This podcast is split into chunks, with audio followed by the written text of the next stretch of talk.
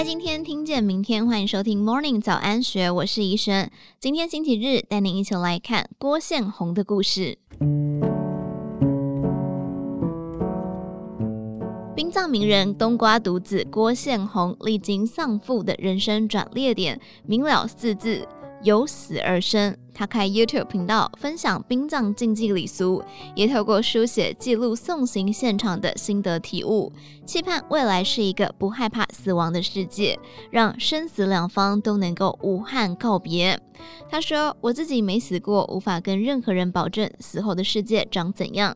可是没有死亡的终点，很多人会忘了人生有限。”郭宪宏说：“世上没有长生不老的灵药，但也许我们能够找到不感到遗憾的解药。”原本从事设计与摄影的郭宪宏，在父亲郭东修离世后，摇身一变成死亡转译者，对死亡从迷惘到理解，一路上带着遗憾的痛往前走，却让他重新看见自己，也重新看见了父亲。郭宪宏说：“每个人都是第一次死，无法学习，也没有人教过要如何面对至亲骤逝。”他说：“人人都叫我小冬瓜，那真的是我吗？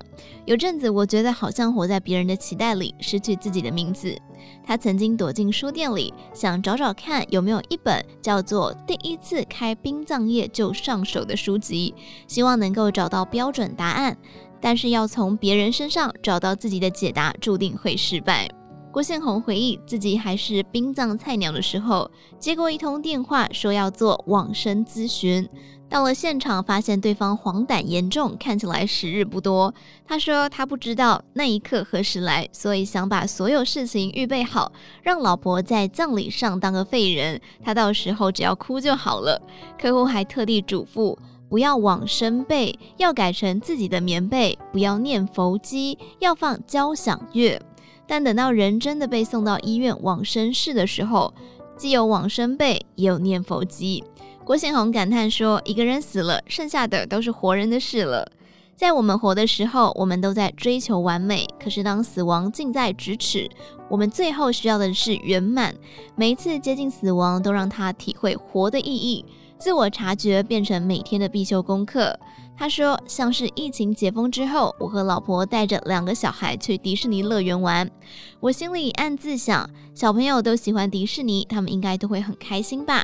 没想到他们两个小孩所熟悉的卡通人物，不是米老鼠、唐老鸭、白雪公主，更没有冰雪奇缘。”他说：“当我的小孩吵着说要巧虎的时候，我们既傻眼又无奈。但回家后想想，我觉得付出不能自以为是，要用对方需要的方式来爱他。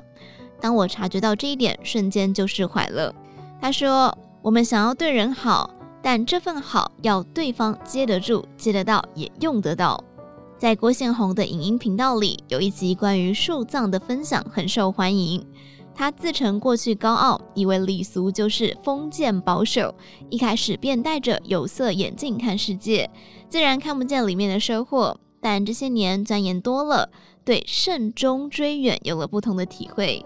我们能透过外在的仪式、内在的修养行为，为什么要有牌位？因为它是精神传承的象征。郭宪宏说：“光是相信有老天，就让人谦卑。现代人常以为顾好自己就好，不喜欢太多礼数，反倒使人际越行疏离。”不欠人不代表你会做人，欠人懂得还才是懂得做人的开始。他的新书名称叫做《生命最后三通电话》，你会打给谁？他却坦言，其实不会有这三通电话，因为我们都只能活在当下。他说，爸爸过世时，我问他只活五十岁会不会太短？他说不会啊，我活得够了。